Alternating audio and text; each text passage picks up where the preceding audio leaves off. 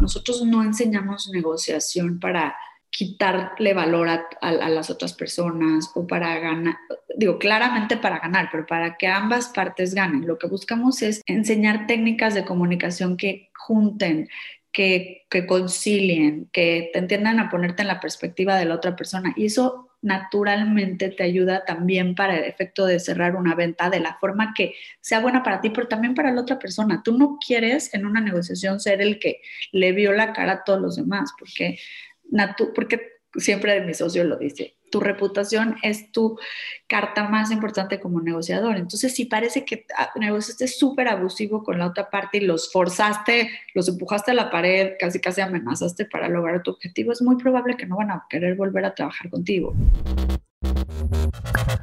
Hola, te doy la bienvenida. Yo soy Maite Valverde de Loyola y esto es Mentores.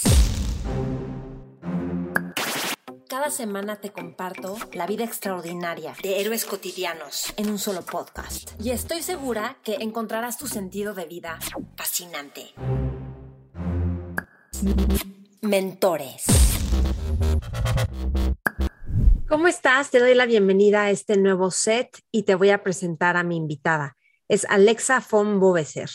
Alexa es socia fundadora de Academia de Negociación, es abogada especialista en métodos alternativos de solución de controversias y apasionada de la negociación y la mediación. Estudió en la Escuela Libre de Derecho y es maestra por Northwestern University School of Law con enfoque en negociación, mediación y arbitraje. Durante cinco años consecutivos ha formado parte de la lista de, de de Future Leaders in Arbitration y ha sido reconocida dentro de las mejores abogadas en arbitraje en México por Who's Who Legal. Es mediadora privada certificada ante el Centro de Justicia Alternativa de la Ciudad de México y vicepresidente del Comité de Mediación del International Chamber of Commerce. También dedica parte de su tiempo a promover la equidad de género en México. Es parte del Consejo Consultivo del Women's Forum for Economy and Society en México y en 2015 fue seleccionada como Rising Talent de dicho foro a nivel mundial. Alexa imparte talleres a instituciones y organizaciones importantes multinacionales y en esta entrevista hablamos de cómo hacer negociaciones de forma que queden cómodas ambas partes. Hablamos del lenguaje incluyente, de decir lo que piensas, de cómo hacer networking y por qué le encanta unir personas para que se realicen proyectos. La puedes encontrar en anegociación.com o en el Instagram, que lo encuentras como también anegociación.com. Mentores. Alexa, bienvenida, qué gusto. Bien, que, me, me da mucha emoción que estemos conectadas, que nos vayas a platicar todo lo que te voy a preguntar. Qué gusto estar aquí, Maite. Muchísimas gracias por la invitación. Gracias. Y quiero empezar preguntando, preguntándote, ¿por qué empezaste con todos estos temas de negociación? ¿Qué descubriste cuando te metiste en los temas de negociación que se me hacen tan importantes para todo en la vida? Que siento que a veces la gente no sabe lo importante que es saber negociar y que hay algo que tú dices que negociar no es abusar y eso me encanta. Entonces, cuéntanos un poquito de esto. Claro, bueno, depende cómo, cómo o qué tácticas de negociación usas, ¿no? Claramente hay personas que usan usando sus técnicas de negociación, pero no es lo que nosotros enseñamos. Em, bueno, yo, yo, soy abogada, eh, estudié en la Libre de Derecho hace muchos años y me especialicé en arbitraje. Arbitraje es un método alternativo de resolución de controversias. Eso quiere decir que, digamos que el método tradicional de resolución de controversias era los tribunales, pero existen métodos alternos a ir a los tribunales, dentro de los que se encuentra el arbitraje. Junto con el arbitraje eh, se encuentra la mediación y la negociación.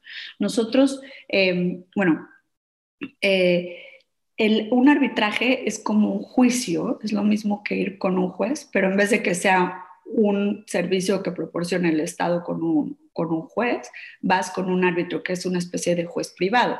Pero un arbitraje es un procedimiento de resolución de disputas igualmente contencioso, donde las partes eh, eh, presentan sus argumentos. Lo estoy tratando de, explicar en términos no jurídicos, ¿no? Sí, sí. No, pero vamos bien. Las partes presentan sus argumentos y un árbitro resuelve. O sea, el árbitro te dice, tú estás bien, tú estás mal, y tú le tienes que pagar a tal persona tanto eh, por el, porque incumpliste el contrato, por ejemplo. ¿no? Ese sería un resultado de un arbitraje. Es muy parecido a un litigio, a un juicio, pero la diferencia es que el árbitro es una persona privada. Las personas acuerdan llevar su disputa a un tercero neutral. Yo cuando hice mi maestría me quería seguir especializando en arbitraje. Entonces la hice, pero en donde hice la maestría en Northwestern la metían metían arbitraje dentro de métodos alternos de solución de controversias. Entonces tenía que llevar una clase de negociación y de mediación, ¿no? Y yo, bueno, pues ni modo, voy a tener que usar, que aprender de los otros dos hermanitos de los métodos alternativos de resolución de controversias, pero lo que me interesa es el arbitraje, ¿no? A la hora que empecé a tomar sobre todo negociación, me enamoré de la materia porque yo la veía desde el lugar de prevención de disputas. Nosotros eh, llegamos, tanto mi socio como yo que somos abogados, eh, llegamos al tema de solución de controversias em, desde el ámbito jurídico eh, a, la negociación como prevención de escalación del conflicto. Si sabes negociar bien, si tu empresa sabe negociar bien, si tus directivos saben negociar bien, tendrían que poder evitar la escalación de un conflicto para llevarlo a tribunales. Nosotros entramos por ahí. Eh, cuando regresé a mi maestría, trabajé en un despacho de abogados, em, en, el que sigo como consultora, em, pero ya casi estoy de lleno en Academia de Negociación y em, empecé a darme cuenta que todos los asuntos que llevaban para mí implicaban cierta frustración, porque una parte está bien, la otra está mal, y el árbitro va a tener que decidir quién está bien y quién está mal. Pero yo a la hora de volver, de, revisar los hechos que era mi chamba eh, como, como asociada, yo tenía que, pues, parte de tu chamba es reconstruir los hechos y de repente nos dábamos cuenta que los hechos habían comenzado en una reunión de un equipo donde uno le habló mal a otro y esto es lo que necesitaban era una terapia de pareja, casi casi, ¿no? Sí. Y pensar mucho del tema de cómo se pudieron haber resuelto esas controversias muy al inicio con una mediación. Yo, yo en ese momento pensaba más en la mediación que en la negociación todavía, aunque yo ya había estudiado negociación en mi maestría. Y un día eh, hubo una situación en la que había un testigo clave para un asunto y que no quería, no estaba seguro de rendir su testimonial. Obviamente todo lo que estaba diciendo era verdadero, lo que le había pasado, pero tenía como no, no quería hacerlo, pero era clave para el asunto. Pero no podía tener ninguna represalia, no, no era dañino para él. Entonces, pues en un momento yo me senté a platicar con él y usando las técnicas de negociación. Y uno de mis jefes me dijo, creo que, y bueno, ya logré que casi, casi nos, lo convencí rápido y era algo clave. Y no es que yo hubiera hecho nada especial, nada más había puesto en uso técnicas que yo había aprendido en mi maestría, que al cliente en ese momento le, le, pactaron mucho, ¿no? De cómo hiciste que este cuate que nos iba a arruinar el asunto regresara. Y yo, bueno, porque le expliqué, eh, le pregunté cuáles eran sus preocupaciones y vimos si tenían fundamento o no, eh, y tranquilamente decidimos que siempre sí. Entonces, wow, eh, sabes hacer esto muy bien. Y no era que yo supiera hacer eso muy bien necesariamente, sino que yo tenía ciertas técnicas específicas que había aprendido y las puse en Ahorita nos cuentas de las técnicas. Entonces de ahí eh, uno de los jefes que tenía en ese momento me dijo, te deberías eh, meter al mundo de la mediación, porque en el despacho donde trabajaba, pues, creo que había espacio también para tener un, un, un, área de mediación. Entonces me dije, claro, buena idea, tomo un curso de JAMS, que JAMS es eh, la, la eh, una, la organización más importante de mediadores de Estados Unidos y el taller lo daba su representante de en Latinoamérica, que es Fernando, mi socio ahora. Entonces, daba el taller de, de, mediación, me encantó, em, era muy complementario con lo que yo había aprendido en mi maestría, nos empezamos a ser amigos y de repente los dos nos certificamos como mediadores certificados, privados certificados en México. En la Ciudad de México y nos tocó en la misma clase. Y ahí nos dimos cuenta que teníamos una visión muy parecida de, de, la prevención del conflicto, de que era muy importante que en las empresas los directores jurídicos tuvieran acceso a buenos mediadores y tuvieran mucha información sobre mediación antes de recurrir a un litigio que les iba a costar mucho dinero a la empresa y años de, de, desgaste ¿no? y de incertidumbre. Eh, muchas pérdidas, o sea. Muchas pérdidas. Y la mediación, lo padre es que no pierdes mucho. O sea, si de pronto no funciona, queda a salvo tu acción. Entonces fuimos, empezamos a, a dar como a buscar a las empresas para promover la mediación, para que nos contrataran como mediadores, para que usaran mi despacho y que usaran a Jams, ¿no? Él, era su chamba, de todas formas, lo, como promover la mediación. Y para esto diseñamos algún curso de negociación que dimos en una empresa que les gustó mucho pero no lo hacemos gratuito, lo hacemos nada más para promover la mediación. Y nos dijeron, no, espérame, a ver, lo que, quiero que lo des a los ingenieros. Y nosotros, no, pero nosotros lo damos en el área jurídica porque queremos promover el uso de la mediación con el área jurídica. Nosotros no ganamos nada enseñándoselo a los ingenieros. No, no, no, pero es que a la hora de negociar contratos, a ver, les pagamos por esto. Y ahí Fernando y yo, un día, yo amanecí un día, le hablé a Fernando y le dije, a ver, ¿por qué no hacemos esto? O sea, tú y yo ya nos hemos dado cuenta que funcionamos perfecto dando talleres. Eh, ya habíamos dado varios como para, justo para promover la, la, mediación, porque a fin de cuentas nosotros hablábamos de negociación para promover la mediación, porque la mediación es una negociación en la que un tercero neutral les ayuda a las partes, pero se usan técnicas muy parecidas. Entonces, eh, era nuestra forma de invitar a, la gente a conocer de la mediación, diciendo lo que te acabamos de enseñar, hay personas que lo saben aplicar de forma experta, que te pueden ayudar a lograr puntos de contacto y a que tú, junto con la otra parte, resuelvas tu conflicto, eh, pero con un tercero neutral que va a facilitar la comunicación. Entonces nos damos cuenta que había un nicho muy grande en el área de eh, de, talleres, de enseñar en las empresas y no solamente para efectos de prevención de conflicto, también para efectos de, ventas, también para efectos de, relaciones internas dentro de la empresa, que eso también eh, nos, nos, han contratado mucho para eso. Empresas en las que las relaciones internas entre los equipos no están fluyendo, no están funcionando, entonces les damos talleres personalizados para que eh, logren comunicarse mejor. Entonces, lo que pones así a las partes que están en conflicto y que no se ponen de acuerdo, los pones o les enseñas a cada uno y luego los unes. Puntos. Tomamos, toman un taller, o sea, un taller para la empresa de negociación, pero no les necesariamente decimos, es para que ustedes se lleven mejor, es para un taller de negociación que les ofrece la empresa, ¿no? Sí, claro. Entonces, está buenísimo. Eh, eh, lo que hacemos a la hora de personalizar los talleres es que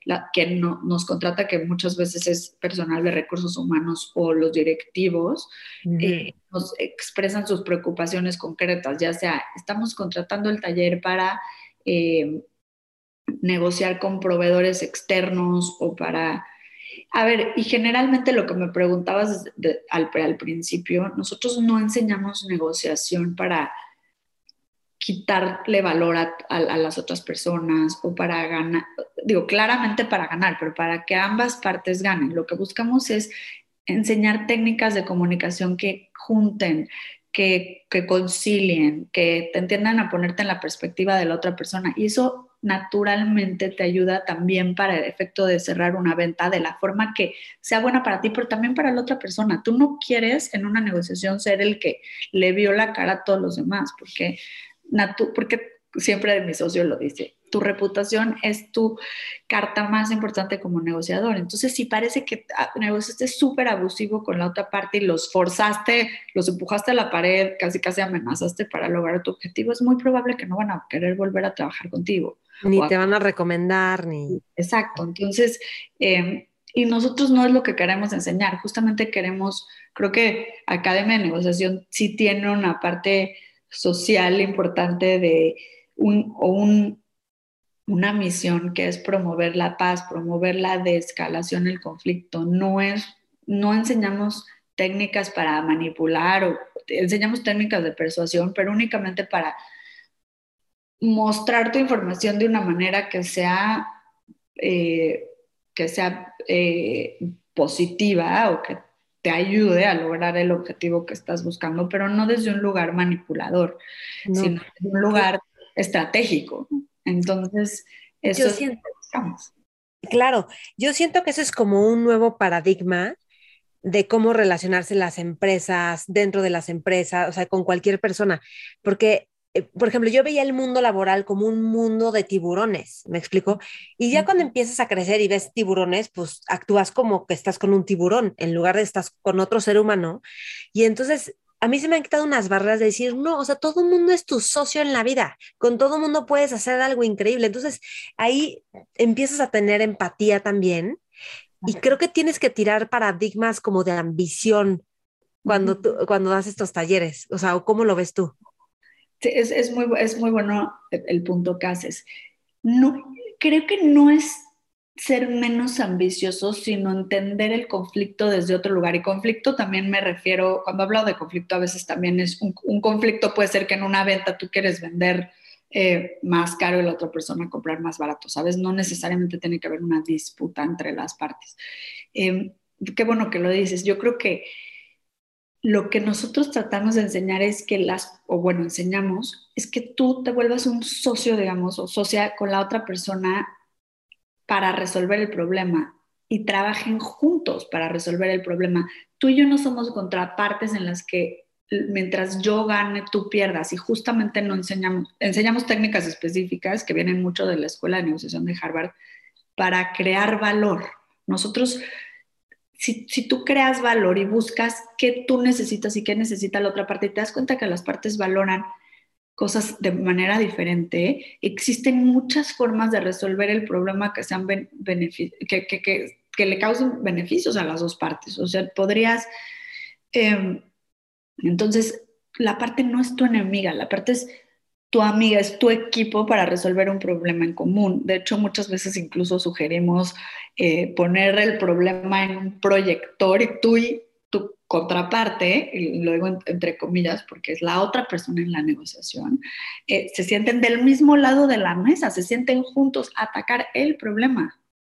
¿No? Eso viene de, un, de una de las máximas de Harvard del, del primer libro de negociación que es Getting to Yes, de hace 40 años, em, eh, o obtenga el sí, hay distintas traducciones, donde, donde lo primero que te dicen, una de las, de las herramientas que te dicen es, hay que separar a la persona del problema. Tu enemigo no es la otra persona, tu enemigo es el problema. ¿Cómo podemos generar soluciones que no sean mientras tú para que yo gane tú tienes que perder, si no hay que pensar creativo, hay que expandir el pastel. Y esa forma de negociar es la que nosotros enseñamos, junto con otras cosas, ¿no?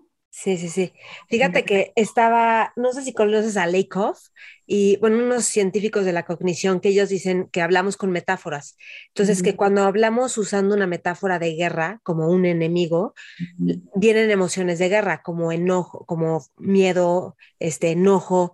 Entonces, como que mejora decirlo como esto es una danza en vez de un enemigo que atacar o desde mi trinchera, porque empieza a generar separación en el mismo lenguaje. Totalmente, totalmente estoy de acuerdo. o sea, ni siquiera el problema sería un enemigo, sino algo que atender o qué, ¿cómo lo dirías? No, el problema más que un enemigo, eh, el, problema es literal, es un problema que tenemos que resolver. O sea, ni si, claro, ni siquiera verlo como, como, como enemigo, tienes razón, sino como estamos juntos somos un equipo para resolver este problema, este acertijo. Sí podemos llamarle problema si sí, es un problema. Es importante llamar a las cosas como son. Digo, ahí creo que sale mi lado abogadil. a ver, hay que ser precisos con el lenguaje. Ahora, si la precisión del lenguaje te está alejando de, porque luego también pasa que no nos ponemos de acuerdo, ¿no? Entre abogados, es que no nos estamos poniendo de acuerdo de qué es esto. Pero a ver, para resolverlo ni siquiera es tan necesario ponernos de acuerdo sobre qué es esto, ¿no? Obviamente tampoco hay que pecar de lo que hacemos los abogados, pero sí creo que cuando haya consenso sobre el problema, está bien ponerle nombre si sí es un problema. Sí, un problema. Lo decía por lo de enemigo. Creo que enemigo ya es eso, ¿no? Sí, sí, sí. Pero sí, claro, tienes razón. Pero el punto es tú y yo vamos a resolver esto juntos, o vamos, tú y yo no somos enemigos. El enemigo es, en todo caso, lo que está separándonos. Hay algo que nos está separando, está dañando esta relación, sea comercial, laboral. Em, eso es a lo que me refiero cuando digo enemigo, pero tienes razón. Eh, el, lenguaje es muy poderoso y creo que sí es importante el cómo llamas a, las cosas. Tienes toda la razón. Eh, Oye, déjame. Ah, dime, dime. Sí, y el lenguaje en general. Hasta, yo digo, por eso yo trato de usar lenguaje incluyente, porque creo que sí creo que es muy importante cómo llamas a las cosas y el nombre que el nombre genera realidades, las palabras generan realidades de cierta forma. Entonces sí, totalmente de acuerdo contigo. Crean contextos. A ver, este, no te iba a preguntar esto, pero ¿qué opinas de lo de nosotros? O sea, con el E, hablar con E. Mm, yo creo que mm. es una solución. A ver, yo trato de usarlo, yo nunca voy a decir mis hijos, yo digo... ¿Hijes? Yo digo hijes y yo también digo las niñas y Mateo, por ejemplo, tengo dos gemelitas y un, chiquito, y yo dije, ¿por qué cuando nació mi chiquitín de un año y medio, mis niñas se volvieron niños? ¿Cómo? Este, e, me parece que es un, que el lenguaje tradicional pues sí ha sido opresor, porque no puede ser que el genérico siempre sea hombre. Y a mí me gustan también las, las soluciones en los libros en inglés, no sé si te has fijado que usen, usan, por ejemplo, en los libros de de, maternidad y paternidad que dicen, em, eh, your baby, eh, tu bebé, él, no sé qué, o luego dice tu bebé, ella, o sea, asumiendo como que el neutral es él o ella, pero el chiste es que estamos hablando de tu bebé. No necesariamente tenemos que decir ella. A mí lo que me gusta de ella es que no es binario, porque a fin de cuentas también creo que es muy bonito reconocer identidades que no son binarias. La, digo, ya me estoy metiendo en otros temas. No, pero es que es un tema.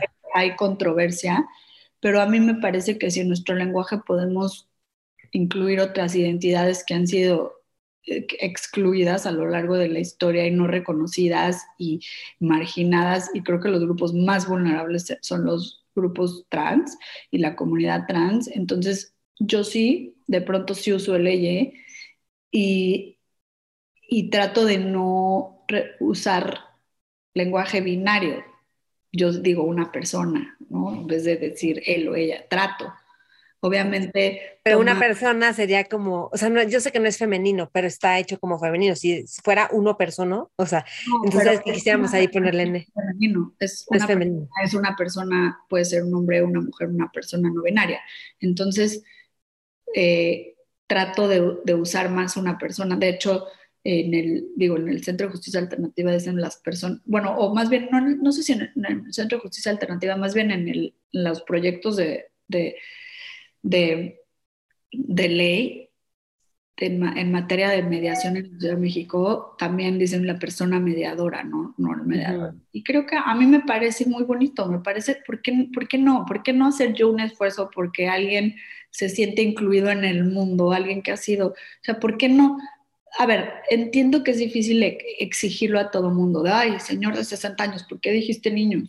No, a ver, cuando la gente me dice mis hijos, no le digo, no, yo le digo hijes, no, obviamente no. Y, yo no uso mucho del nosotros y nuestros hijos, o sea, porque creo que es, es, un esfuerzo más complicado que me ha costado trabajo, pero sí digo mis hijos.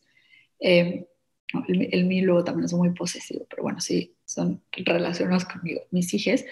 Eh, no le entro tanto a, toda la gramática de E, pero más bien busco formas neutrales de referirme a las personas. Y creo que es un, yo lo hago a nivel personal. No estoy diciendo que tendría o no que imponerse al mundo, porque también en un, digo, en el grupo de lectura que tengo con una de mis mayores, eh, más queridas amigas, Brenda Lozano hicimos una, invitamos a la escritora Margot Glantz y ella decía, es que, que toda la literatura eh, tendría que desaparecer y vamos a quemar libros porque no usaron lenguaje incluyente, o sea, toda la literatura sin lenguaje incluyente. Y claro, tampoco quiere decir que tengamos que quemar, a, hacer cacería de brujas o, o criticar a, a, grandes escritores porque están escribiendo eh, siguiendo las reglas de la Real Academia, pero a fin de cuentas la, la Real Academia para mí es un grupo de señores que ha admitido desde creo que los 70 a un par de señoras eh, que siguen siendo una minoría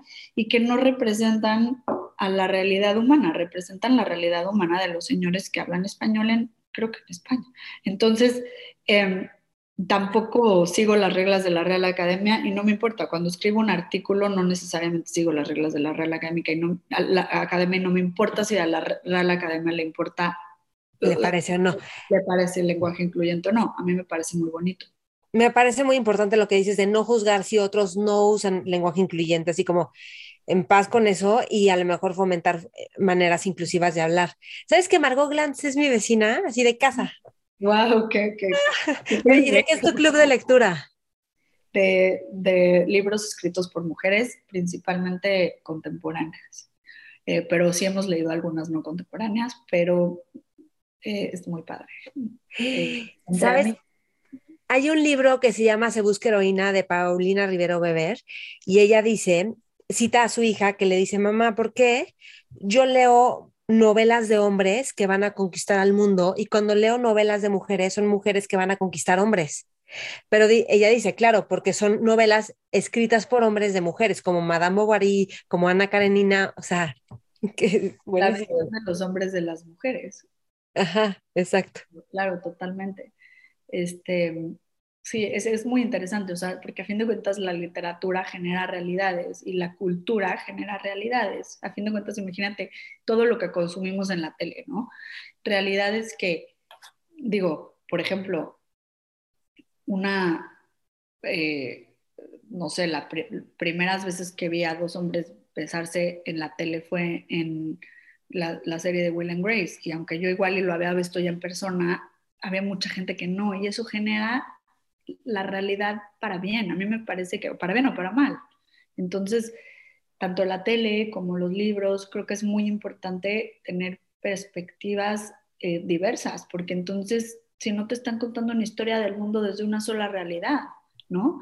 Y sobre todo nosotros que tenemos tanto acceso a Hollywood, eh, que son la realidad de varios señores blancos. Yo ya te lo juro que estoy cansada de ver películas de acción de hombres. Ay, perdón, estoy ronca para podcast, esto está pésimo. No, está bien. Fíjate que hay muchos autores que dicen, nos justificamos la historia en retrospectiva porque hay muchos gaps, como cabos sueltos, que las llenamos con nuestra narrativa, con la ilusión de que esté lo que a nosotros nos hace sentido desde nuestra verdad.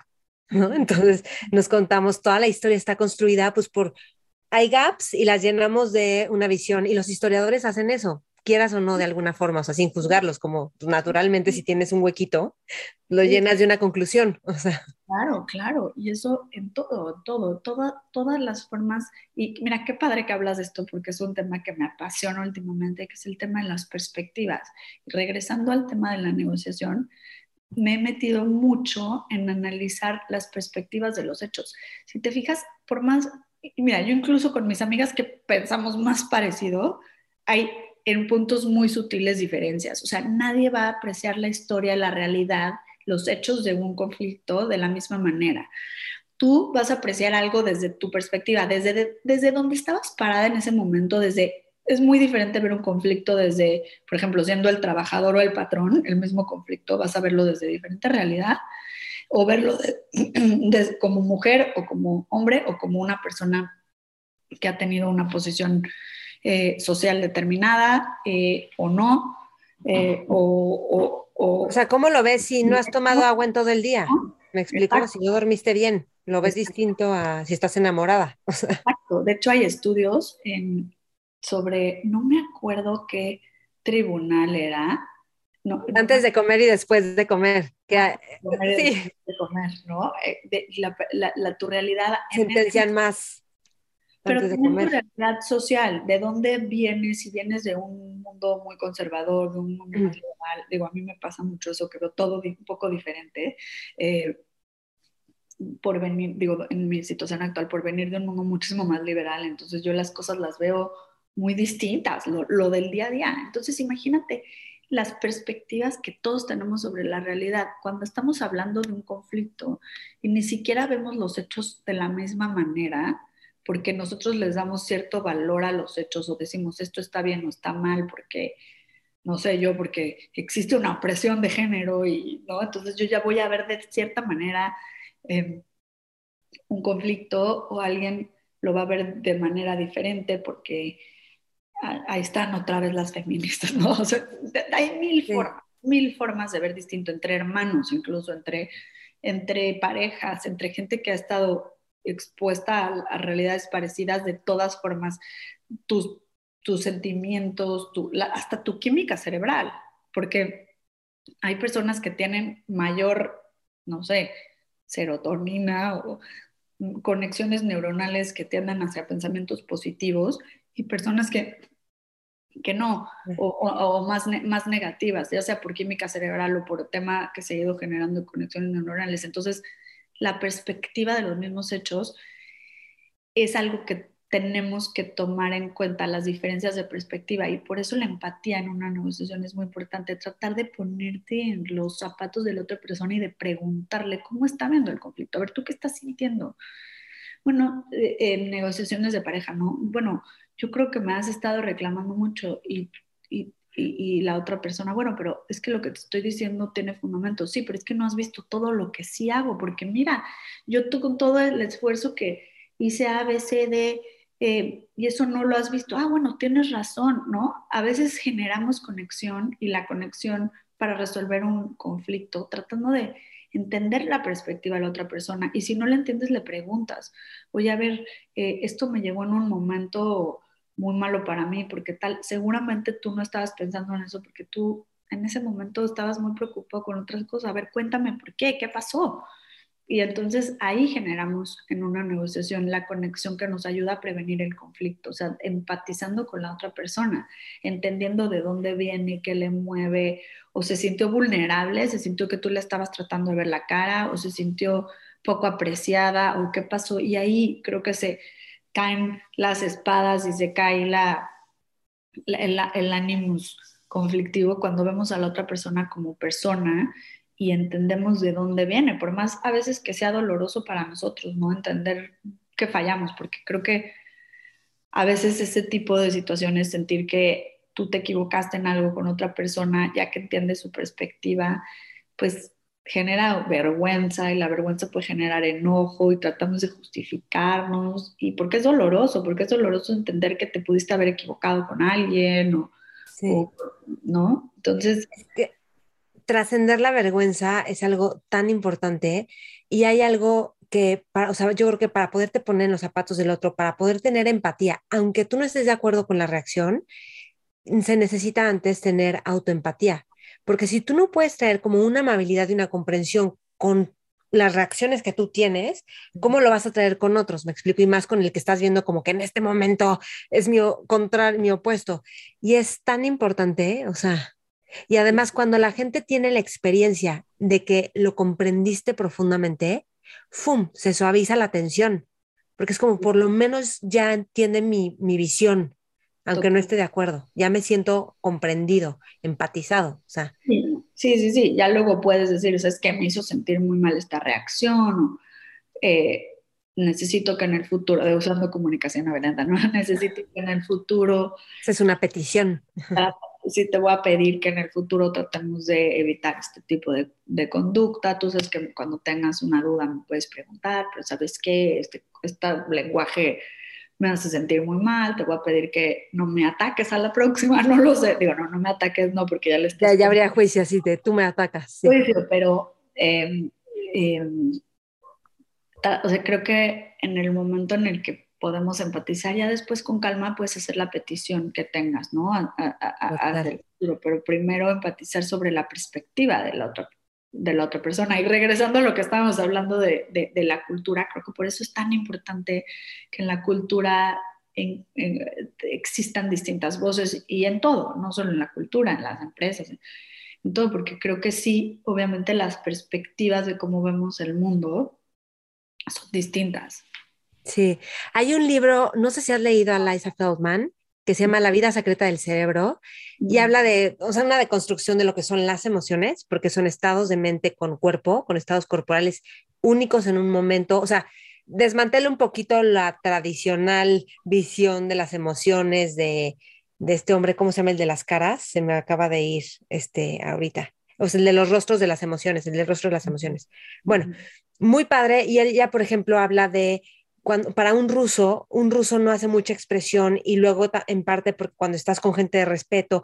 Entonces, cuando pasó lo de Boston, creo que no eran rusos, pero eran como de esa zona, uno de los asesinos. Entonces, como no hacía gestos que esperaban los de Occidente, decían, él no tiene sensibilidad.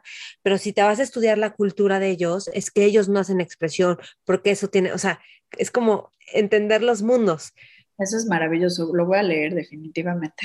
Este, no, es una picuda, sale, eh, está haciendo unas, unas investigaciones de emociones, tiene todo un laboratorio. Y te iba a decir algo más, pero hay algo muy importante que es que cuando tú sientes la conexión, ya hay, porque la energía es muy egoísta cuando estamos tensos, protegiendo algo, es como, no, no.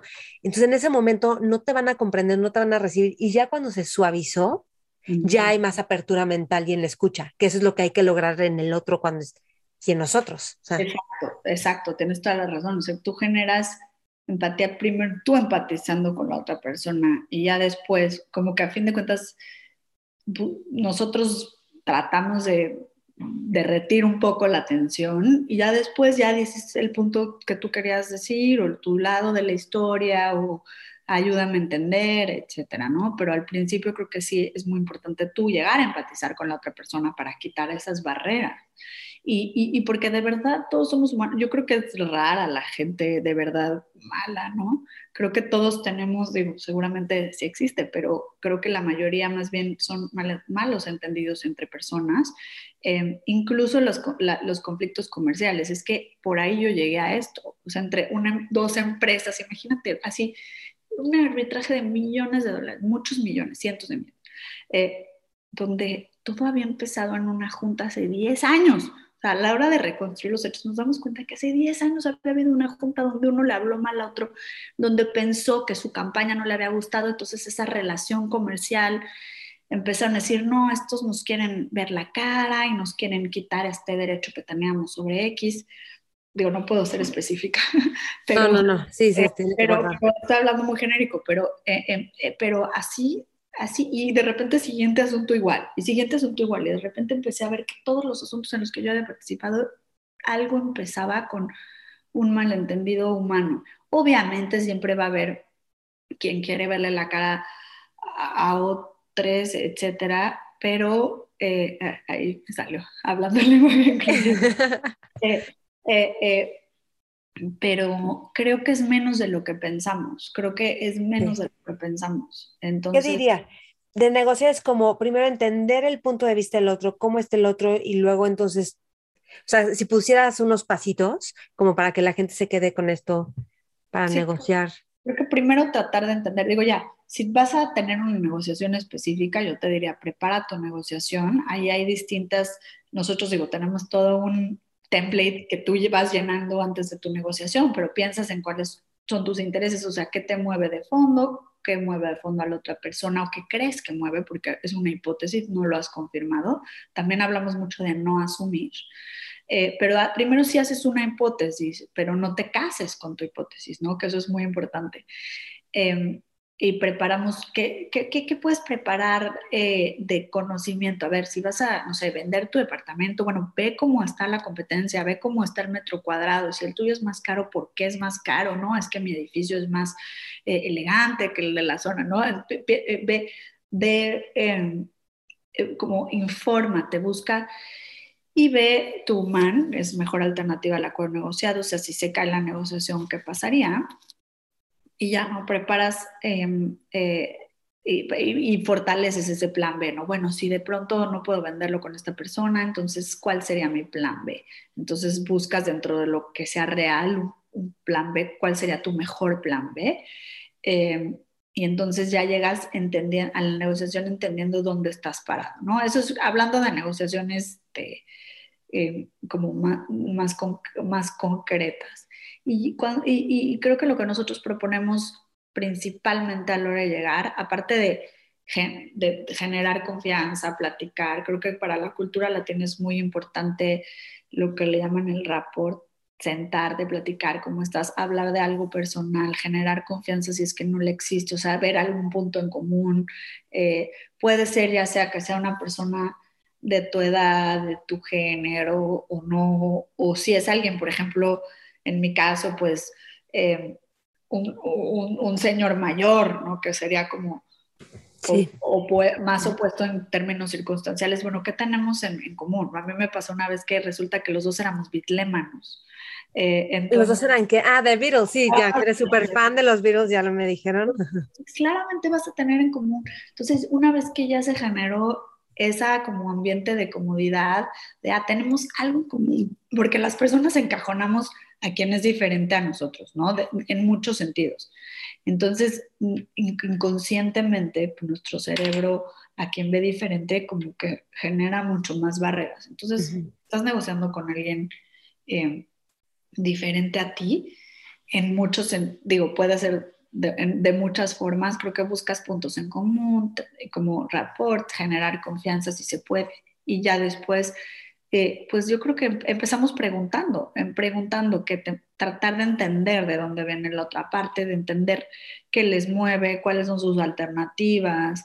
Eh, eso no siempre lo comparten, eh, pero sobre todo cuando no son buenas, cuando tu man o tu batna en inglés es como un concepto de negociación, que es tu mejor alternativa no es buena, cuando por ejemplo tú eres el único proveedor de lo que necesitan, el único es una, digamos, un secreto de negociaciones, eso sí no lo comparto, o sea, trata de... Ah, claro, ya, pero si es una negociación así muy contenciosa, híjole, pues no, no, le digas tu desesperación, no le digas que llevas tratando de vender tu casa muchos meses y, y, es la primera persona que te hace una oferta, ¿no? Entonces, eh, digo, obviamente ahí, pero sí, en general tenemos el ánimo de compartir, eh, información, de compartir qué nos mueve, de compartir eh, cuáles son nuestros intereses y también, de, pero sobre todo de preguntarle a la otra persona. O sea, más que hablar mucho, preguntar mucho.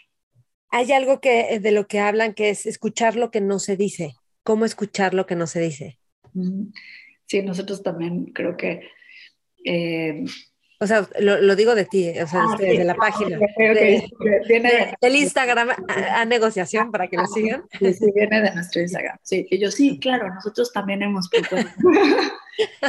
Muchas veces escuchar lo que no se dice es observar, bueno, escuchar lo que no se dice es observar el contexto, eh, observar qué te está diciendo, que eh, está de mala cara, llegó tarde, como que se está sintiendo obligado a cerrar, no está contento, parece ser que esta es su única opción y no va a quedar contento con el deal, o, te están tratando demasiado como, como que eres sustituible, entonces es probable que sí tienen otro cliente o otro alguien que, puede prestar tu servicio. Entonces, también a veces observar la situación y tratar de preguntar cuando notas algo de, oye, disculpa, te noto muy incómodo o te noto que dijiste, eh, dijiste sí, pero en realidad asentiste con la cabeza. ¿De verdad estás contento con esta resolución de la negociación? O,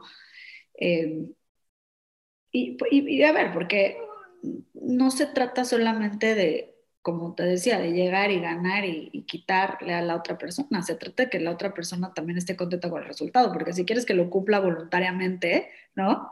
Eh, eh, eh, no, a fuerza ni los zapatos.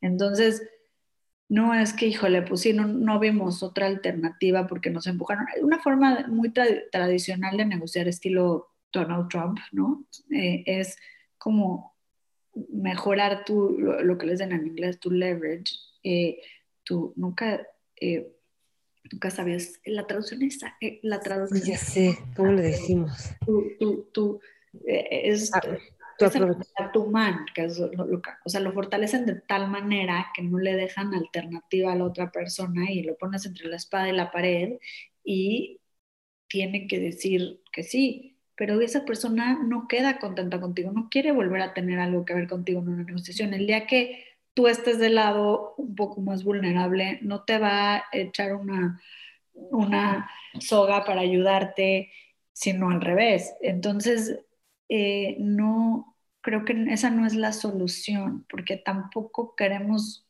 ir por la vida abusando. Creando enemigos, o sea. Exacto. Ahora sí que creando enemigos. Creando enemigos. Entonces, si esa es la manera que nosotros lo vemos, eh, creo que de una manera un poquito más, no te voy a decir, eh, te voy a negociar para tener todo lo que quieres y tener todos los recursos y ser el más millonario, porque creo que no es lo único que importa. Digo, obviamente en un, ámbito comercial, por supuesto que es importante. Eh, tener que tu empresa tenga mayores recursos. No te digo que todos vamos a ser hermanas de la caridad, pero creo que podemos hacerlo de tal manera que genere ganancia y valor para todas las personas. Y a veces si no es, si lo estás forzando demasiado, es que probablemente tu alternativa es mejor, ¿no? Obviamente hay que luchar por lo que queremos y hay que luchar por nuestros objetivos, pero definitivamente no forzándolo. No.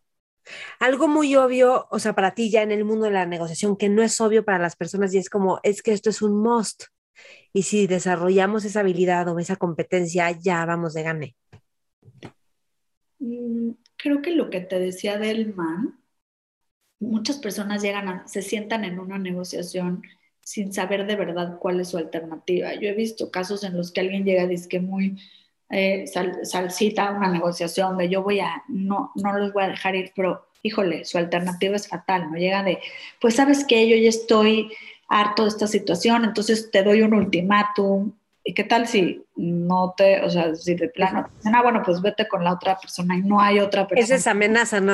O es radicalismo. Sí, claro, o sea, eh, pero a lo que voy es, hay gente que no tiene clara cuál es su, su, su, alternativa y a veces su alternativa no es buena. Igual y no hay nadie que pueda hacer lo que estaba haciendo esta persona y te pusiste muy duro en esa, porque la gente cree que ser buen negociador es llegar y ser duro y férreo y, y, y, y no, porque hay, hay, hay, veces donde, donde tu opción alternativa es tan mala porque no hay otra persona que te pueda dar lo que esa persona te está dando que como que bájale 10 rayas y, y, o al revés o gente que acepta mucho sin saber que igual y en el mercado, sí, que tendría una mejor alternativa. O sea, hay gente que acepta condiciones que igual y no tendría que, aceptar por no estar claro cuáles son sus alternativas, ¿no? Entonces, eh, creo que te puede afectar muchísimo, ya sea en dejar ir algo que no tenías que dejar ir todavía o en, o sea, a veces llega la gente con una actitud de no, yo soy un súper negociador. Y eso sí lo digo en, en masculino porque pasa en los señores. No, no es cierto, no sé. Eh, eh, ese, es, ese, es, mi, mi bias. Eh, pero, pero llegas em, con una actitud y probablemente no tenías una muy buena alternativa. Y la otra persona te dice, ¿sabes qué? Ok, bye. Y que te quedas... Fíjate, te voy a leer algo de, yo tengo un Mentores Lab, que es una especie de, grupo, de club de lectura y estamos leyendo The Psychology of Money, buenísimo, de Morgan Housel, te va a rayar, son puros artículos de, de, la psicología del dinero. Y entonces hay una parte en lo que dice, sé más, be nicer and less flashy, o sea, sé más buena onda y menos como presumido, podríamos decirlo.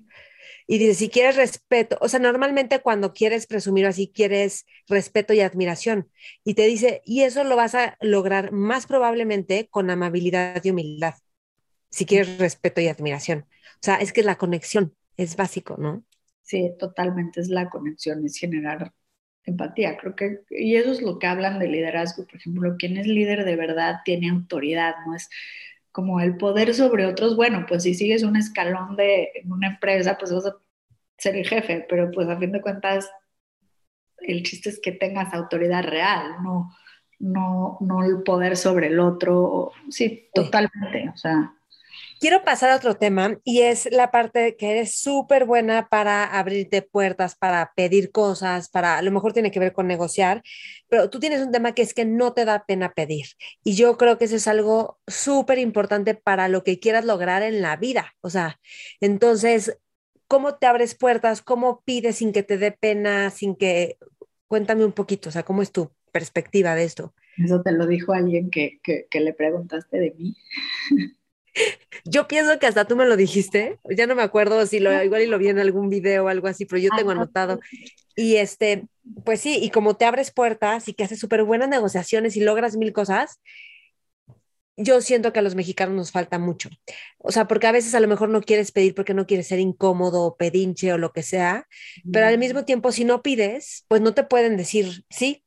Claro, totalmente. O sea, y, creo que en ese sentido hay números de que las mujeres pedimos menos, ¿no? Hay un libro buenísimo que se llama Ask for It, que dice te, hace muchos estudios eh, económicos de cómo las mujeres cuando a veces entramos a un puesto sin negociarlo, a lo largo de la vida trae resultados eh, catastróficos porque te van subiendo. Hace, hace el estudio de cómo si no negociaste el primer día de tu carrera tanto y te quedaras en la misma empresa y te pagaran, yo sé, si tu dinero produjera intereses mínimos de CETES, eh, y te aumentaran un porcentaje mínimo, la diferencia al final es de, tu carrera es de un millón de dólares o algo así por 5 mil dólares que no habías negociado al principio.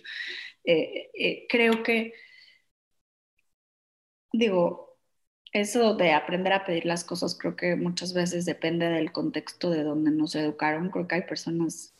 Eh, ¿O en qué? Hay gente que no le da pena pedir favores, pero a lo mejor más dinero se le complicaría o al revés, o sea, no sé. Claro, yo creo que depende mucho de, bueno, es que no sé, no quiero tampoco entrar en ese tema, pero también creo que hay un tema de privilegios donde hay gente que se siente más entitled, como, no sé cómo decirlo en español, pero a pedir las cosas, ¿no? Entonces, de mí no sé si más bien eso tiene que ver.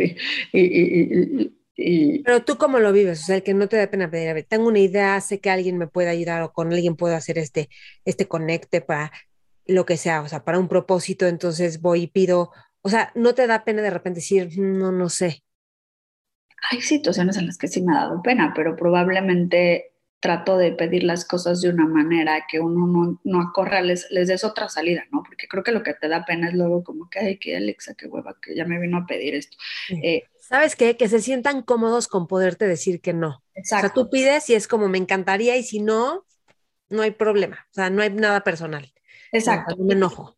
Exacto, y depende también si es algo a lo que tienes un derecho, ¿no? Porque hay, hay personas, o sea, hace poco justo que grabé un podcast en relación a, a, pedir un aumento de sueldo, por ejemplo, creo que también hay mucho abuso y hay gente que sí tiene derecho a cosas y le da pena pedirlas y eso no, eso yo creo que cuando tengas derecho a, a algo, trata de informarte y pedirlo de una manera sin reclamos, sin ataque, pero sí creo que firme, es muy importante. Y por otro lado, cuando son cosas que son más bien favores, etcétera, em, que no es algo a lo que tengas derecho, en primera creo que hay que ser humildes en entender que no es algo a lo que tienes derecho, estás pidiendo un favor. Y por otro lado, eh, pues plantarlo de una manera que le des, claro, la, la posibilidad de decir que no, pero también el sí, también porque sí, y decir, bueno, que te beneficia a ti y cómo yo te puedo eh, ayudar y mira, eh, creo que también, y, mira, yo no lo pienso de forma egoísta de a ver si alguien me va a dar algo de regreso, pero digo, yo trato de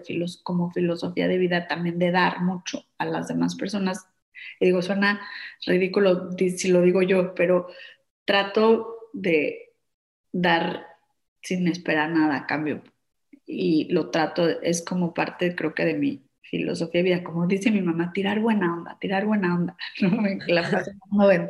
Yo trato de tirar buena onda y tirar buena onda y si alguien me pide algo, trato de decir que sí, cuando no me afecta personalmente, cuando no estoy poniendo, cuando no me estoy minimizando a mí o dando algo que no debería poder dar, ¿no? Pero en general trato de dar, trato de preocuparme por los demás y después y no lo hago porque luego les pueda pedir algo. Eso creo que es importante. Lo hago porque creo que genera una buena energía en el mundo y... y, Por gusto, es un placer, ¿no? Ayudar a otros. Exacto, exacto. A mí me gusta eso y, me hace sentir bien y, creo que eso es, eso es lo que, eh, lo que, lo que digo, trato, ¿no? De, no, no sé si siempre lo puedo hacer y lo he hecho, pero trato de cuando veo una oportunidad o cuando una amiga tiene algún problema, trato de estar ahí, de dar y de dar, porque a mí me gusta que esa sea mi participación en el mundo dentro de lo que pueda. Seguramente he hecho millones de errores en mi vida,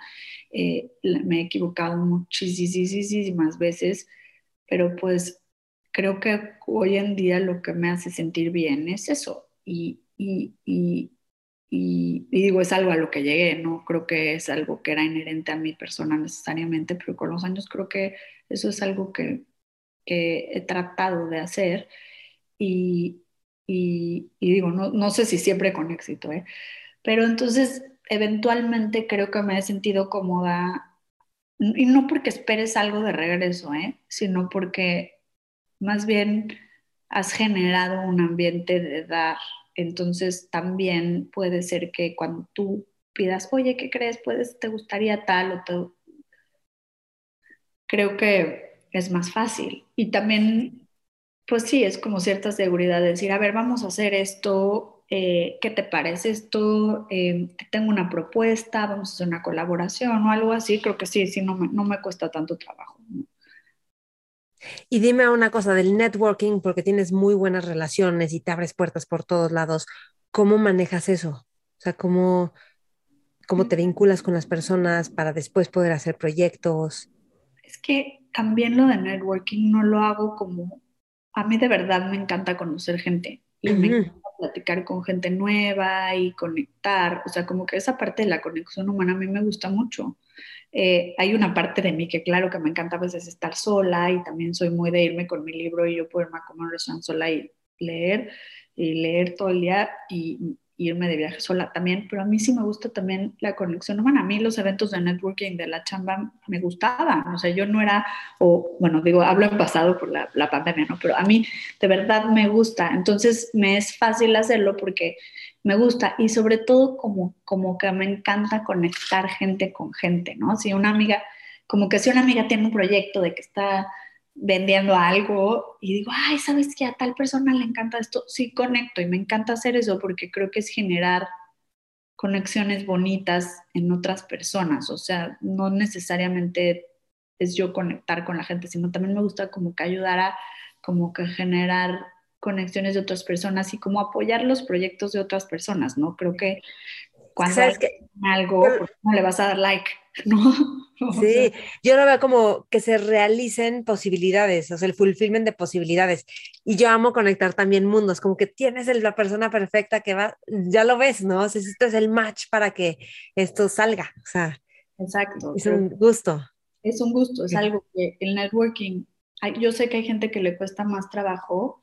Yo también, a ver, y alguien me ha dicho, es que eres segura de ti misma porque llegas y no te da pena hablar. Y no soy, no sé si soy tan segura, ¿eh? a veces yo también tengo mis inseguridades en muchos sentidos, pero probablemente acepto que las tengo y que todos las tienen. Entonces, claro, ay, seguramente dije una estupidez, ¿no? Siempre pienso, ay, seguramente dije una estupidez, pero digo, bueno, pues todo el mundo las dice, ¿no? Entonces, como que no, no me lo tomo tan en serio y probablemente hay una parte de no tomarte a ti mismo tan en serio que fluye como que tú piensas que la gente habla mucho más de ti de lo que en realidad hablan, que piensan que le importas mucho más. Entonces, creo que hay gente que le da pena llegar a saludar. Yo llego a un lugar, no conozco a nadie, ay, sí, platico ya, ¿no? Pero no me da pena porque seguramente si la cagué en algo, eh, todos también dicen cosas, o sea, yo también pues, escucho muchas cosas que digo, ah, pues no me encanta lo que dijo esta persona, pero pues no, no puedes gustarle a todo el mundo, seguramente a muchísima gente le cae mal. Eh, pero trato como, como lo disfruto, no lo veo como una carga, no veo el networking como, híjole, al revés, como que para mí cuando tenía eventos de networking, creo que yo soy como PR, yo debía haber sido creo que PR porque lo disfruto, creo que esta sería mi chamba ideal, así ir a saludar gente, conocer, ay, claro, ¿cómo estás? Así, el chacoteo también, pues... Es que hay algo muy cañón, porque como lo estás contando, suena que eres como muy, muy buena onda contigo si te equivocas. ¿No? Como muy amable y compasiva. Entonces, si, tú tienes eso contigo, no tienes miedo de que los demás te juzguen duro porque tú ni siquiera te estás juzgando tan duro. ¿Me explico? Entonces, es como que pues, los demás van a entender también que te equivocas porque ya está en tu perspectiva, en tu mirada, en tu forma de ver las cosas, lo cual es súper bueno. Claro, luego no, luego yo hay gente que estoy platicando con alguien y es súper dura en, criticar a alguien más y yo sí, cabrón, o sea, o sea, yo a veces digo, sí, híjole, como no quiero ser su enemigo. así de duro de las otras personas, cómo van a, pero, pero sí, la verdad trato de no darle importancia. Obviamente ha habido muchas veces que pienso, híjole, me equivoqué horrible, también, o sea, sí, he sido dura conmigo misma, pero no, no tanto en contexto social, sino en no sé, o sea, sí soy, en muchas cosas sí soy dura conmigo misma y sí creo que soy muy exigente, pero y creo que nunca voy a ser suficiente a veces eh, con mis expectativas de mí misma, pero en otros temas, no, no necesariamente socialmente. Yo sé, por ejemplo, socialmente que soy muy abierta en la forma en la que yo pienso y luego estoy en contextos como más conservadores y ya sé que dije algo que incendió, pero no me importa. Está bueno eso. Sí, porque tampoco es que te vas a pelear si alguien piensa diferente, o sea, no llegas a imponerte, nada más llegas a expresarte. no, pero sí digo cómo pienso, ¿no? Eh, eh, no, no, sí, no es que llegue a, a, pelearme y a decir todos tendrán que, que, pensar igual que yo, pero sí digo como no, yo pienso esto. O sea, como que no soy nada de, de, de esconder como pienso para pertenecer, para nada. ¿Cómo en qué, como en qué has llegado y que es, o sea, que tú piensas distinto y dices, pues yo pienso así? Y... Es justo en lo que platicamos de, de temas de, trans. Eh, ah. Creo que a mí me parece que hay que incluir a las personas trans de todas las formas que podamos. Y recientemente un, papá de la escuela de mis hijas, de repente estábamos platicando de a qué escuela los íbamos a, cambiar porque ya acaban el, ciclo que les toca. Y yo, digo, vivo en Estados Unidos actualmente y dije un par de escuelas y este papá que no me conocía, me dijo, no, no, no, pero el problema es que les están enseñando que pueden elegir su propio género. Y yo, no, es que no es que lo elijan, es que pueden expresar su identidad de género como quieran. Y así, no, pero así terminamos en diciéndome, ¿a poco no estás, a poco tú crees que existe el, privilegio blanco? Yo, claro que sí existe, pues es una parte terrible de las inequidades que existen en el mundo y claro que tenemos que ser más conscientes de ello y, y así acabó pues digo, yo no estaba atacando y tratando de, de, imponer, pero me estaban tratando de imponer algo y, y todas mis amigas me decían, es que hubieras dicho, no, bueno, sí, claro, bye. Y yo, pero no, porque para mí creo que es súper importante que las escuelas tengan esta perspectiva y qué increíble. Yo le dije, sí, por eso busqué esta escuela, porque tiene esta perspectiva que a mí me gusta. Y ahí ya tuvo que haber terminado la conversación. Y me dice, no, aparte, entonces crees en esto de critical race theory, que es y por supuesto, porque cuando hablamos de igualdad, igualdad, no estamos tomando en cuenta que hay grupos que han sido oprimidos, entonces no estamos en, en situaciones de igualdad. No es decir, todos somos diferentes por temas raciales. No, entonces yo me empecé ahí y claro que en ese momento, digo, yo me dedico a la prevención, pero también si alguien me está atacando en mis creencias más importantes, cuando yo estoy manifestando que pienso de esta manera, pues sí puse un límite, ¿no? Puse un límite claro. Ajá no es que llegue a pelarme, pero sí creo que sí soy muy abierta, aunque sea que estoy en un grupo de gente muy conservadora, yo sí voy a decir, si se ponen a decir algo homofóbico, yo digo, ay, creo que eso me parece homofóbico, porque creo que si no el mundo nunca va a mejorar. Sabes que, yo sí empecé a hacer con amigos o tipo con mi papá o mis como que decían o mandaban un meme, un chistillo, oigan, esto es como antimujeres, como, ay, la vieja loca, ya sabes, el típico de la vieja loca, la no sé qué, y yo decía, es que esto es súper machista, por, o sea, ¿por qué la vieja loca siempre? ¿no? Sí, sí, sí, Eso creo que sí es importante, pero también hay, en términos de negociación, tienes que ver como tu man, ¿no? Tu, tu, mejor alternativa. Hay casos donde sí vale la pena levantar la voz, pero hay casos donde te va a costar muy caro, donde es el mejor cliente que has tenido. Y digo, a veces no, no, no, ahí sí no. La alternativa es perder a tu cliente, pero hay casos donde creo que sí ganas con decir, no es que vas a cambiar como piensa la gente, pero vas a ser menos socialmente aceptable decir comentarios que a ti te parecen dañinos para el mundo. Yo si alguien dice algo racista. Son perspectivas diferentes. Yo parece racista, ¿no? Sí, yo tengo este cuento un chat con cuatro amigas, dos que están como arriba de los 50, otras arriba de los 60 y otra que es de mi edad.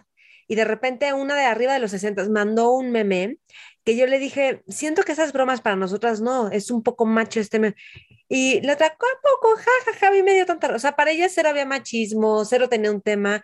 Y para nosotras que éramos más jóvenes, y como que, ya sabes, pero, pero también había que, me gustó entender su perspectiva, como no, como ella no está enganchada con ese tema, no le hizo ruido que está bien también, porque no se trata de estarte peleando con todo lo que hay, ¿no? O sea, pero como que ella dijo, ah, qué chistoso, voy a tomarlo más en cuenta, como que para ella fue un nuevo mundo. Claro, sí, es como, también depende cómo pones el, el, alto. Yo sé chats donde creo que me odian un poco por eso, pero creo que también hay que como no tratar de generarle vergüenza a la otra persona porque mandó algo inadecuado, ¿no? Porque todos nos hemos sentido inadecuados y ya dije claro. todos, todas y todes nos hemos sentido em, inadecuadas en algún momento y también se siente muy feo y se siente vergüenza y como que hay que tratar de ser empáticos y al mismo tiempo, pues creo que hay situaciones donde se amerita, a mí hay temas que sí me, me, me, me calientan, ¿no? Como el machismo y la homofobia o el, digo, o el clasismo el clasismo, híjole, que en México está tan fuerte, tan entre nosotros, y yo misma a veces lo veo en mí y no sé cómo lo he trabajado para disolverlo porque creo que me toca. Y este, sí. Oye, te quería preguntar de las ventas, que es súper buena para cerrar ventas, para conseguir clientes, para, y eso es fundamental para todo proyecto que uno quiere emprender. ¿Qué dirías? ¿Cuáles son como tus hacks? En... ¿Cómo lo ves? creo, que es, creo que es lo mismo. O sea, es, creo que para cerrar ventas y pues es como buscar empatía, no tratar de necesariamente imponer tu producto, sino platicar de qué se trata y a veces si se cierra, no, no he cerrado todas las ventas siempre, creo que hay veces que me, me, me he quedado corta de, de, darle seguimiento, de ser más persuasiva, em, pero pues sí, creo que uso mis técnicas de negociación, obviamente, eh, para conseguir clientes o cerrar ventas, o nada más igual y cuando veo una oportunidad o alguien que tiene algún negocio que creo que se beneficiaría de nuestros talleres, pues simplemente platico a qué me dedico. Y a veces creo que no les tengo que decir, oye, yo te podría hacer un taller para tu empresa, sino simplemente le digo, yo me dedico a, digo, yo me dedico a esto, hago estos talleres y solito si les interesa me van a buscar para darles. Y si no, no, ¿no? Es nada más como platicar de tu producto en un contexto social cuando hay oportunidad, porque siento que a veces he pecado de platicar demasiado mi proyecto y justo hablando de esas, de esas inseguridades, lo digo, ay, ching, me la vivo como tratando de venderme academia, porque yo estoy enamorada de mi proyecto, pero igual y no les interesa, ya cállate con tu tema, ¿no? Pero pues creo que eso es muy útil, ¿no? Sí. Y que me dicen que lees muchísimo, ¿qué libros estás leyendo? ¿Cuáles son tus libros favoritos? Justo acabo de, terminar uno que me gustó mucho que se llama Three Women. ¿Cómo? Eh, ¿Three Women? Ajá, de, se trata, es, parece que, que, es una novela, pero es en realidad, son historias verdaderas y la autora, que creo que se llama Lisa Tadeo, ahorita checo, eh, investigó por más de 10 años vidas de distintas mujeres y cuenta sus historias, pero de forma fidedigna, histórica, como si usando, como si con, parece novela, o sea, si no lees el prólogo pensarías que es una novela de la vida de, tres mujeres en Estados Unidos, que con sus problemas de día a día, de que una que tiene el amante, etcétera, como un poco de drama, eh, como la vida amorosa, una chavita que, que, que, tiene una relación con un maestro eh, y pues es víctima de, de ese abuso, pero la historia está contada desde de testimoniales de de eh, de, las cortes eh, en Estados Unidos, desde eh, testimoniales de los familiares de las mismas personas involucradas en las historias. Entonces es una, una narrativa increíble porque puedes empatizar con esas historias desde distintos lugares que parece que serían novela, pero no, son historias reales. Creo que ese me fascinó. he leído muchos, a ver, el otro día hice una lista y te voy a decir, a ver, el, el de, de Patti Smith, por ejemplo, de The Year of the Monkey, lo leí últimamente y me gustó mucho. mucho. ¿The Year of the Monkey? Ajá. Eh, libros. Ay, tengo mucha, perdón, tengo una, una, lista un poco grande.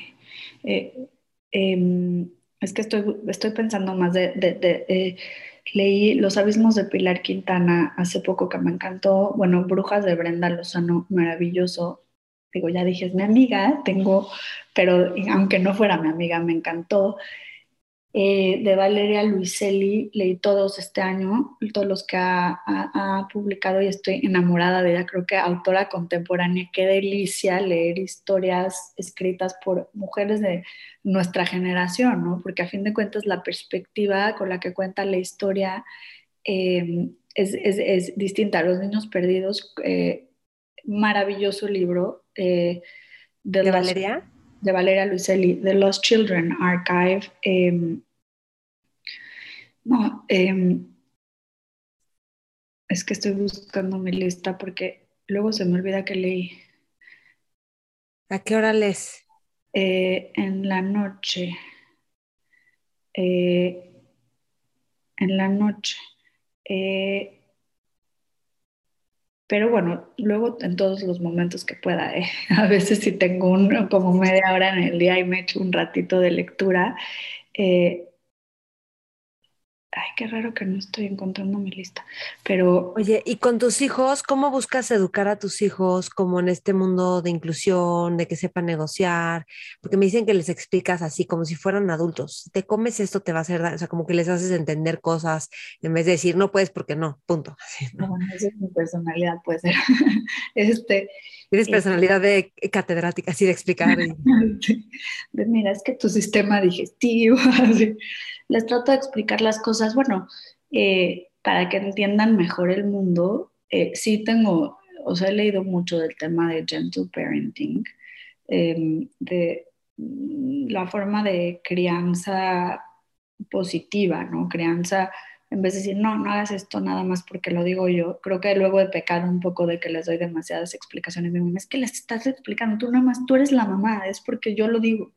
Y yo sí, pero no quiero que dejen, hagan o dejen de hacer cosas por el castigo, sino más bien quiero que entiendan, porque a los cuatro años que tienen mis hijas, obviamente luego no entienden las consecuencias reales de las acciones, pero quiero que a la larga su mindset sí sea más como que hagan o dejen de hacer las cosas porque entienden las consecuencias y no por miedo al premio o al castigo, ¿no? Porque si no de adultos van a haber situaciones que, en las que no hay castigo, pero pues hay cosas que intrínsecamente no son deseables. Entonces, em, o sea, como hacer daño a otras personas, etc.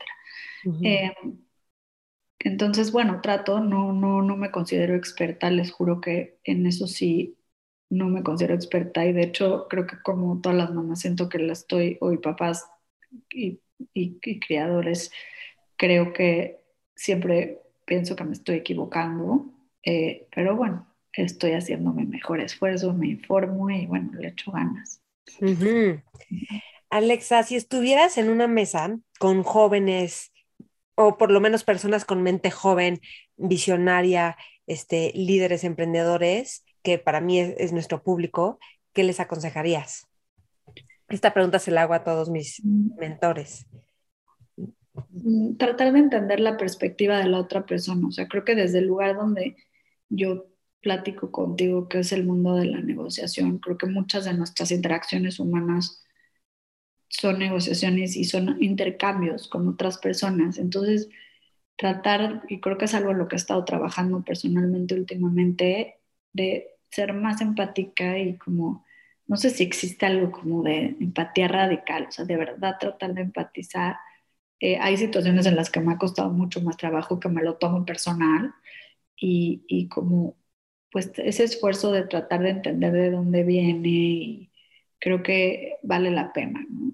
en cualquier situación, o sea, porque también emprendedores, jóvenes, eh, gente con mente joven, también a veces nos apasionamos de nuestras ideas de tal manera que dejamos de poder ver las ideas de la otra persona y creo que o de dónde viene o, que viene, que no tiene el mismo mindset que nosotros o la misma educación de singularity, no sé, digo, hablando de, pensar en, la, gente que...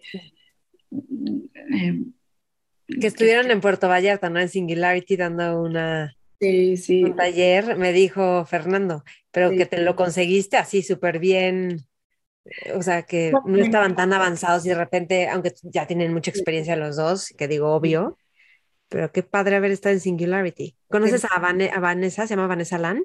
¿Valeria? Vivian Lan. Vivian, Vivian Lan, ajá. Y pasa, amiga mía, y, y, este, y claro, la admiro muchísimo a Vivian. Ella me invitó, más que yo conseguirlo, ella me invitó, o sea, no es como que creo que eso seguramente sí que te lo contó mi socio, son cosas que más bien surgen como de gente que conoces, amigas, negociaciones, eh, donde quedas amigos de chamba y, y, pues te van invitando, ¿no? Igual mi socio también es muy bueno para eso. Él también, este, en lo que siempre en la chamba con quien trabaja queda súper bien y, y como tiene bastante idea en ese tema. Sí, oye, que me encanta que Fernando, tu socio, está en la ONU, en la parte de conflictos internos. Le dije, wow, wow, porque ahí sí son culturas de todos lados y además yo pensé, o sea, el ideal que tenemos de la, de la ONU, dije una ONU, el de la ONU, el ideal que tenemos de la ONU es, pues la ONU todo bien, ¿no? Pues son seres humanos que seguramente no están de acuerdo en muchas cosas internamente y qué increíble poder estar haciendo, o sea, manejar todo eso internamente, ¿no? Sí, increíble. Mi socio eh, lo admiro muchísimo. La verdad me encanta eh, eh, que sea mi socio. Em, y sí, está, lo, designaron por dos años para trabajar en la oficina del ombudsman en Copenhague, está en Copenhague, sigue involucrado en Academia de Negociación, seguimos en Academia, nada más con diferencia de horarios, es más complicado, pero sigue súper involucrado en Academia. está estos dos años y, y claro, mediando conflictos internos dentro de la ONU. Es una experiencia increíble que seguro aparte de Academia de Negociación nos va a traer muchísimo material para platicarles y para compartir de, en cuanto a aprendizajes de cómo resolver conflictos internos en las organizaciones, ¿no? Que creo que es fundamental en un mundo de multinacionales gigantes. Sí, sí, sí, sí. Oye, ¿puedo compartir algo rapidísimo? ¿Tienes tres minutos más? Que ahorita que decías de cómo escuchar y, ser empáticos con las otras personas, yo una vez estaba en un IIT, en un intensivo de comunicación no violenta, y de repente como que algunos me decían que me faltaba empatía, ¿no? Entonces yo, pero ¿por qué? Como entonces le dije a una de las instructoras, o sea, me falta empatía, ¿cómo la trabajo? Y me dijo, pues así, trata de ser más empática. Y dije, ok, voy a hacer más. Ah, no, me dijo, trata de comprender más. Y dije, ah, ok, voy a comprender más. Y al rato en la tarde me la encuentro y me dice, ven, ven, ven, Maite, no, no, no, no tienes que comprender más. Vive más tus duelos. Y si tú vives tus duelos, vas a comprender más y ser más empática. Y voy a dar contextos. En, en la comunicación no violenta, cuando viene una emoción, o sea, tipo frustración, enojo, tristeza, hay un duelo, el duelo que se siente por la necesidad que no fue atendida. Y ese es el duelo y hay que vivir y sentir el duelo. Cuando tú contactas eso, como que le entras profundo y ya puedes comprender cuando otros están en un duelo. Duelo es como conflicto interno de que algo no se logró, por ejemplo. totalmente.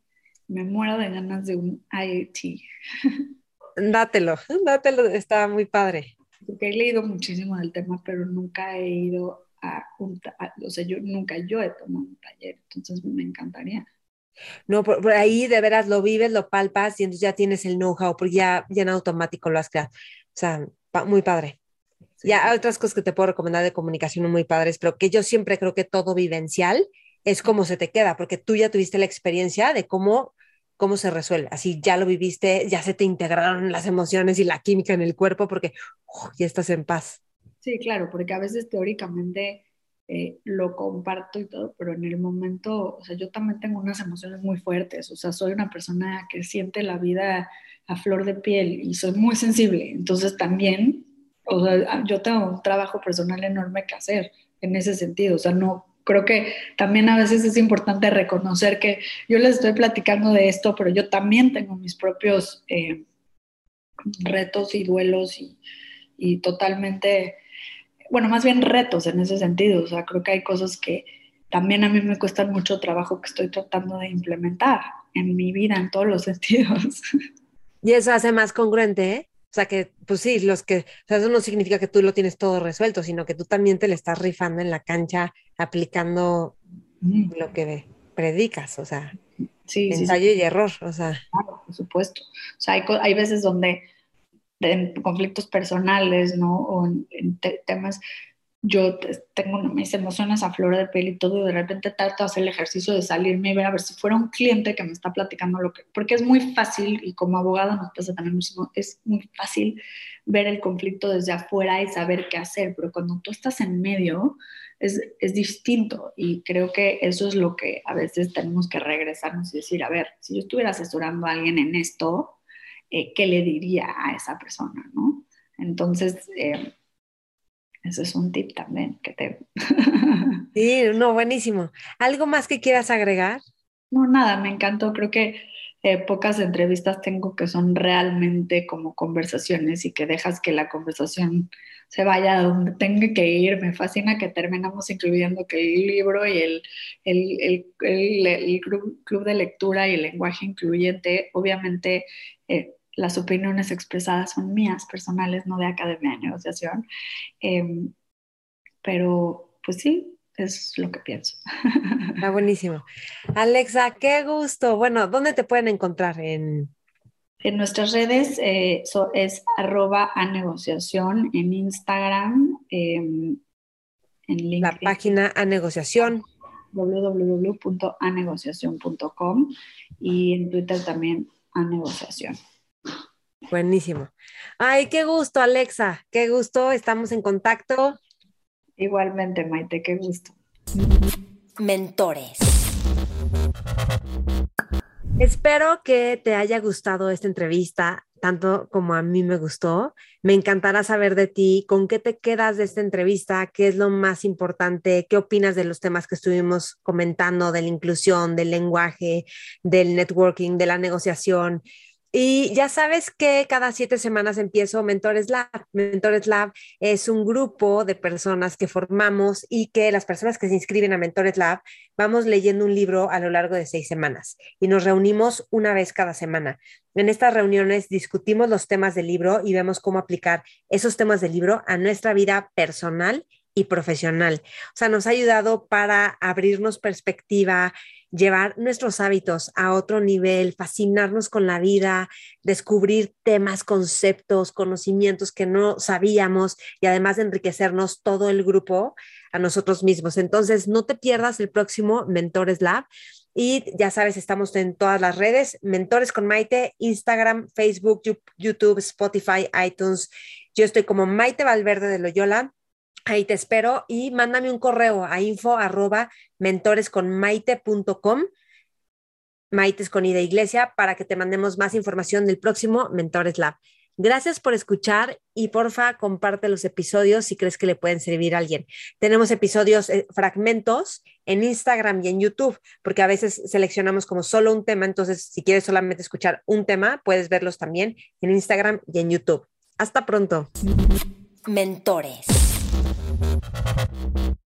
Step into the world of power, loyalty, and luck. I'm gonna make him an offer he can't refuse. With family, cannolis, and spins mean everything. Now, you wanna get mixed up in the family business. Introducing The Godfather at Choppacasino.com. Test your luck in the shadowy world of the Godfather slot. Someday, I will call upon you to do a service for me. Play the Godfather, now at Chumpacasino.com. Welcome to the family. No purchase necessary. VGW Group. Void where prohibited by law. 18 plus. Terms and conditions apply.